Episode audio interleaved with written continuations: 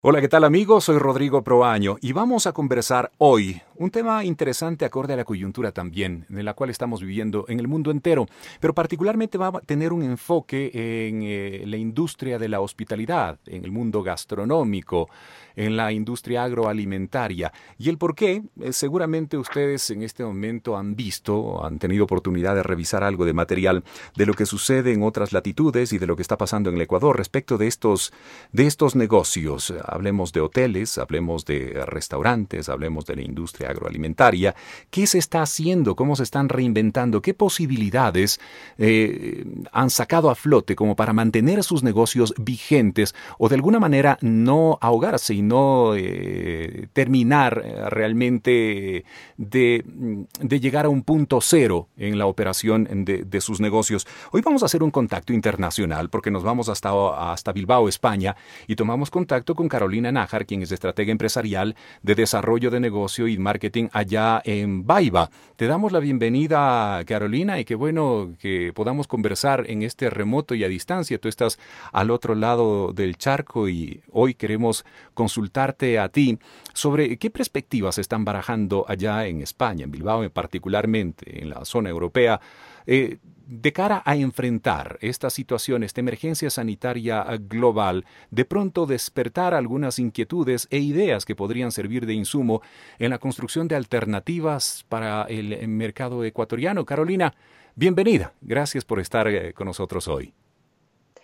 Eh, muchísimas gracias a ti, Rodrigo, por pensar en, nosotros y por, yo creo que unirnos hoy más que nunca en, intentar entre todos, eh, de la misma manera que se está colaborando a nivel sanitario, intentar colaborar a nivel empresarial para apoyarnos un poco compartiendo ideas, iniciativas, conocimiento e incluso estado del ánimo desde la distancia, aunque hoy más que nunca estamos más cerca, ¿no? Eh, porque nos une un mismo problema a nivel mundial y nos está generando la misma incertidumbre y, digamos, un poco eh, la misma situación económica de parálisis de algunos sectores como el que hoy vamos a hablar, que, sin duda tiene una afectación muy importante en países que, viven del turismo y que culturalmente están acostumbrados a incorporar dentro de su día a día lo que es la visita a un restaurante, viajar, moverse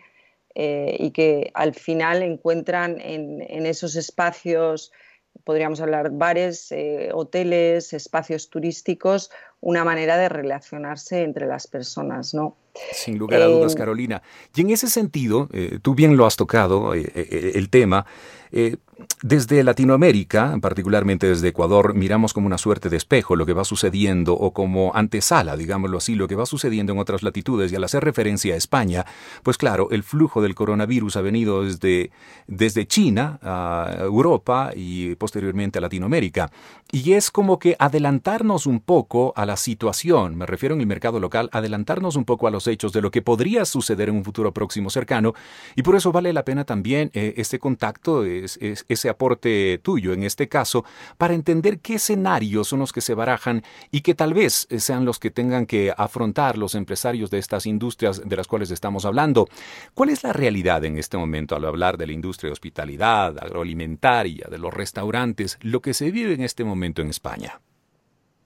Bueno, yo creo que hay una diferencia importante en estos momentos en cuanto a que la industria agroalimentaria no está parada y la industria de hospitalidad en su gran mayoría está parada. Y eso marca, pues digamos, un presente bastante diferente con un nivel de incertidumbre completamente diferente en lo que es la actividad.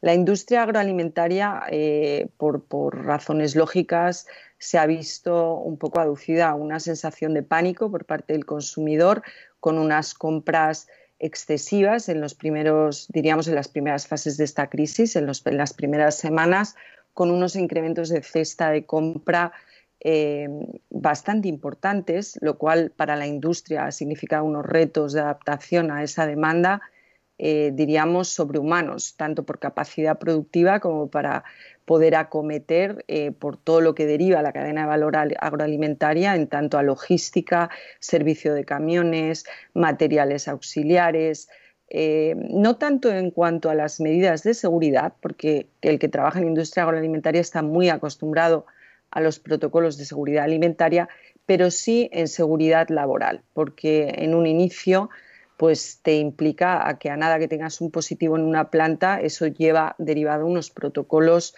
un positivo de COVID, un trabajador que haya sido lamentablemente contagiado, lleva unos protocolos que te implican unas paradas y por tanto la demanda que tú tienes que cubrir en servicio de tu producto tendrá un impacto. Una vez acometido eso, eh, se ha ido racionalizando un poco más la demanda del consumidor, eh, dado que hemos ido incorporando, diríamos, cada 15 días alargamiento del confinamiento y el consumidor ha sido más racional un poco en sus compras, pero sí hemos visto variación en las categorías que hemos ido incorporando. Al principio, diríamos, ha hecho un acopio muy grande de productos de despensa, lo que se denomina productos de larga vida y productos de limpieza y droguería. Eh, productos de limpieza del hogar, lejías eh, y también productos en la medida de lo posible, porque ha habido desabastecimiento a nivel mundial de lo que serían eh, los hidroalcohólicos para desinfectar. y posteriormente, una vez que ya han hecho ese acopio, pues la, gente ha ido induciendo a temas más de consumo de snacks y temas más derivados de lo que es el propio ocio en el hogar. Eh, y poco a poco al hablar, Carolina, del tema de, protocolos, me quiero ir detener un momentito porque es algo que...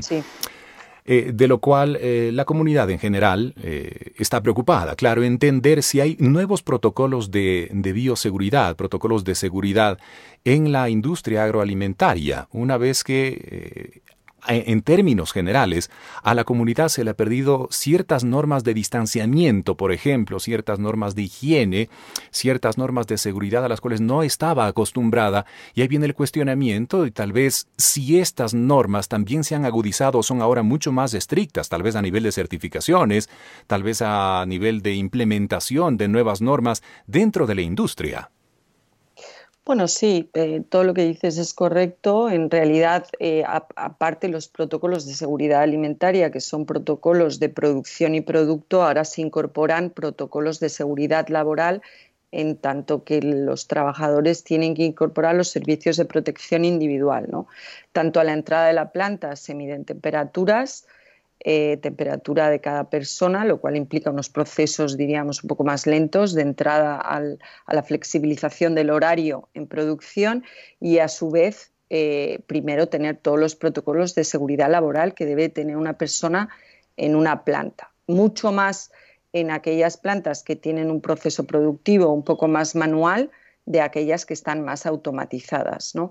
Pero yo diría que tanto en seguridad de producto no, en seguridad laboral sí que hay protocolos eh, generales desde lo que sería el gobierno estatal y luego aplicados a nivel de regiones, porque en España tenemos autonomías y cada una de ellas también ha incorporado alguna, diríamos, exigencia mayor. Eso es interesante conocerlo porque algo que se está construyendo también en muchos negocios acá, eh, eh, te comento, es precisamente aquello, nuevas normas o establecer nuevos estándares incluso en seguridad para eh, enfrentar de alguna manera el reto de volver a una normalidad o relativa normalidad o la nueva normalidad en fechas próximas a futuras. Al hablar de la industria agroalimentaria, ese es el punto, y hemos visto, por ejemplo, comercios que se han dedicado a hacer entregas a domicilio, suerte de cobertura aún no siendo su giro de negocio. ¿Ha reaccionado igual el comercio por allá? Eh, no tanto.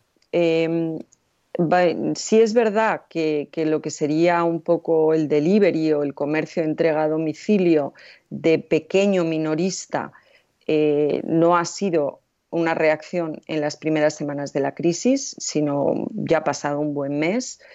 Eh, primero porque se cerraron y luego se, definió que se podían abrir, entonces no, no fueron su primer nivel de servicio.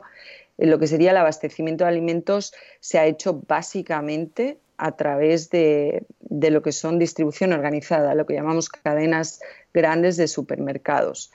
Eh, en realidad en España, a pesar de estar preparados con comercio electrónico, eh, el pico de demanda que había era tan intenso que, obviamente eh, gran parte de la distribución organizada no pudo responder eficientemente al servicio de esa, compra. Entonces los plazos de entrega ha habido semanas en que han sido de 7, 10 días. Eso que hace que el consumidor tenga que ir a la tienda a comprar porque tiene que comprar alimento.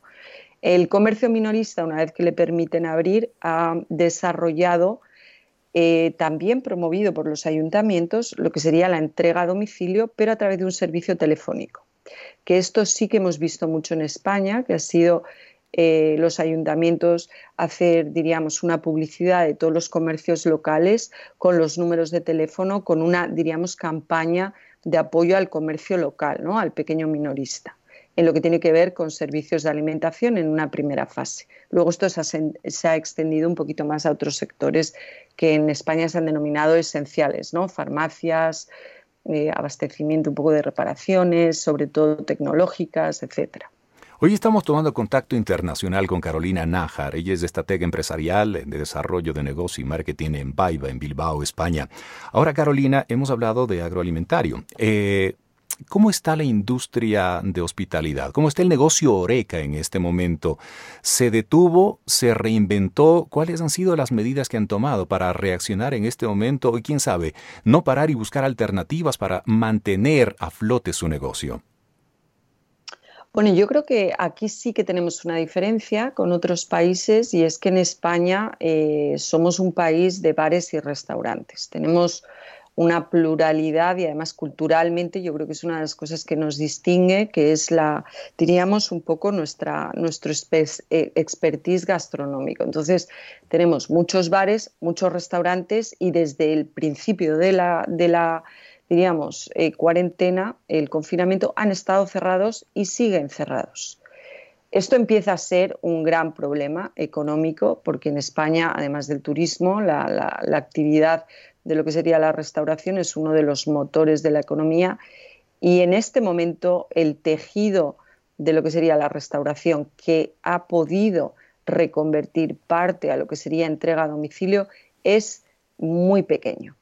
Eh, y especialmente, diríamos, algunos grupos más organizados dentro de lo que es la, hostelería que ha podido reconvertir su cocina para lo que sería un servicio a domicilio, por un lado. Y otros lo que sí han hecho es hacer una respuesta social muy importante a todo el tejido sanitario, reconvertir su cocina para hacer, diríamos, entregas a los hospitales de comida eh, gratuita. Entonces, ha habido, vemos en dos lados diríamos que si tenemos 100, eh, un 5%, diciendo mucho, ha sido capaz de seguir abasteciendo a los consumidores, reconvirtiendo parte del negocio, no ganando dinero, obviamente, porque no tiene la cadena logística preparada, y la otra parte ha hecho un servicio social, eh, especialmente lo hemos visto en Madrid.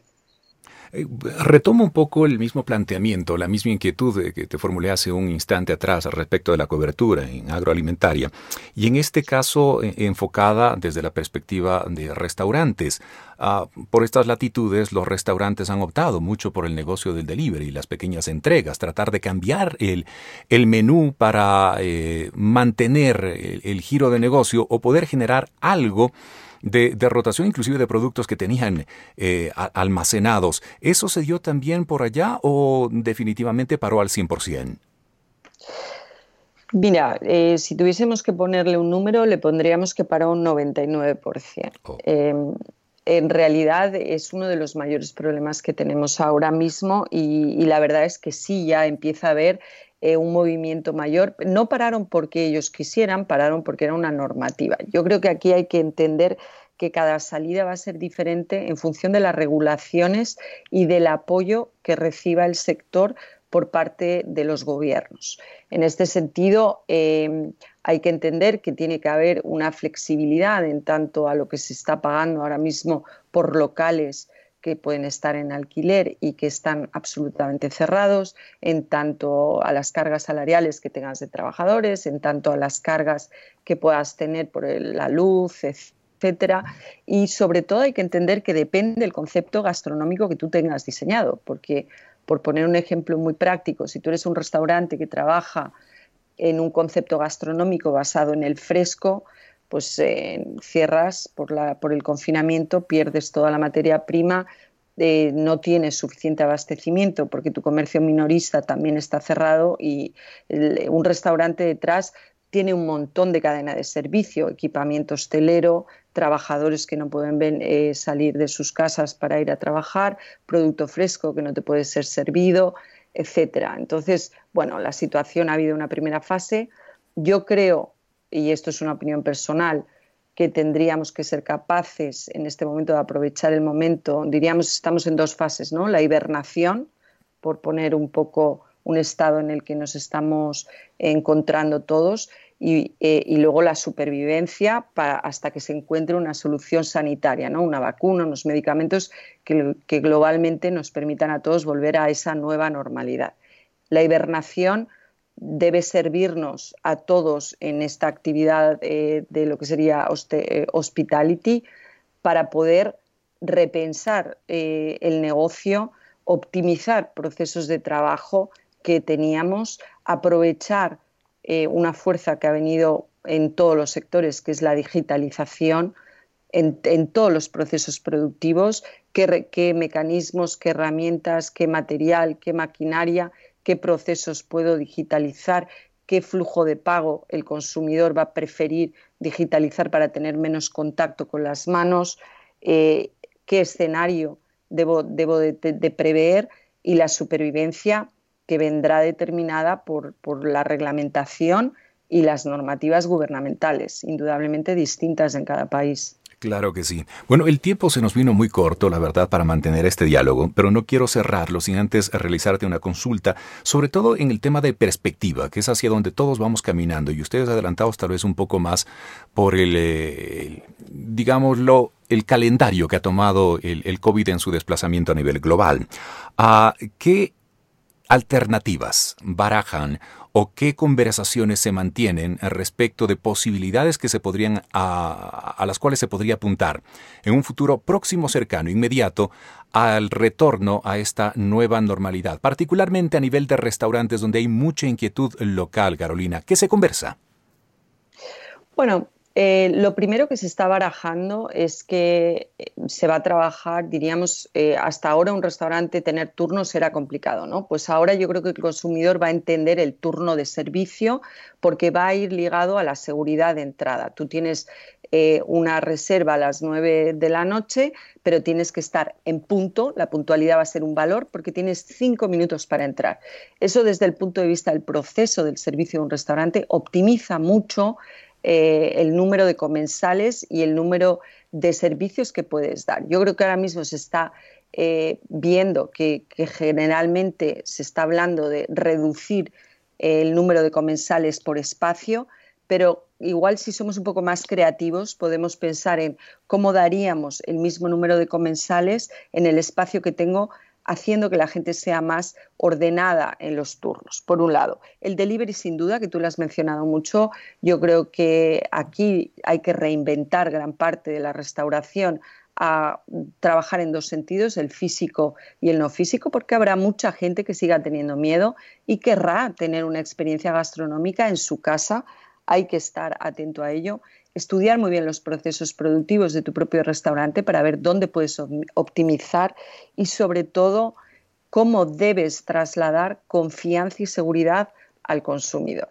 Yo creo que aquí va a crecer el número de certificaciones de calidad de aire, de desinfecciones de lo que es el material, un vaso, un cubierto, etcétera. Hay empresas que aquí tienen grandes oportunidades, lo que solemos llamar en negocio océanos azules, y aquellos restaurantes que se muevan en estas claves, pues tendrán, yo creo que una supervivencia eh, más óptima en este tiempo.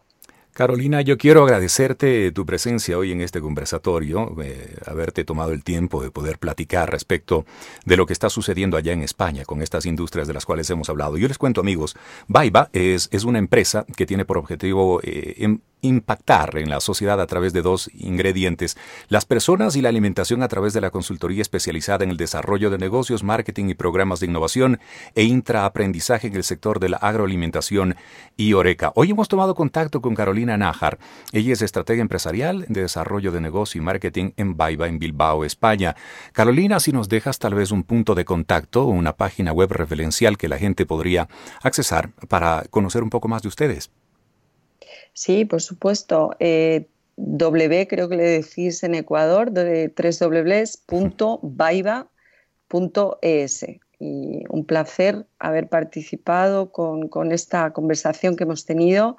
Me parece que hoy más que nunca debemos estar unidos entre países e intentar eh, rápidamente compartir conocimiento y soluciones que estén dando seguridad y que todos pronto volvamos a esa nueva normalidad y casi casi a poder tocarnos ¿no? y abrazarnos porque culturalmente América Latina y España somos, somos muy cercanos en hábitos. Que así sea, Carolina. Un abrazo grande. Gracias nuevamente. Igualmente, gracias a ti.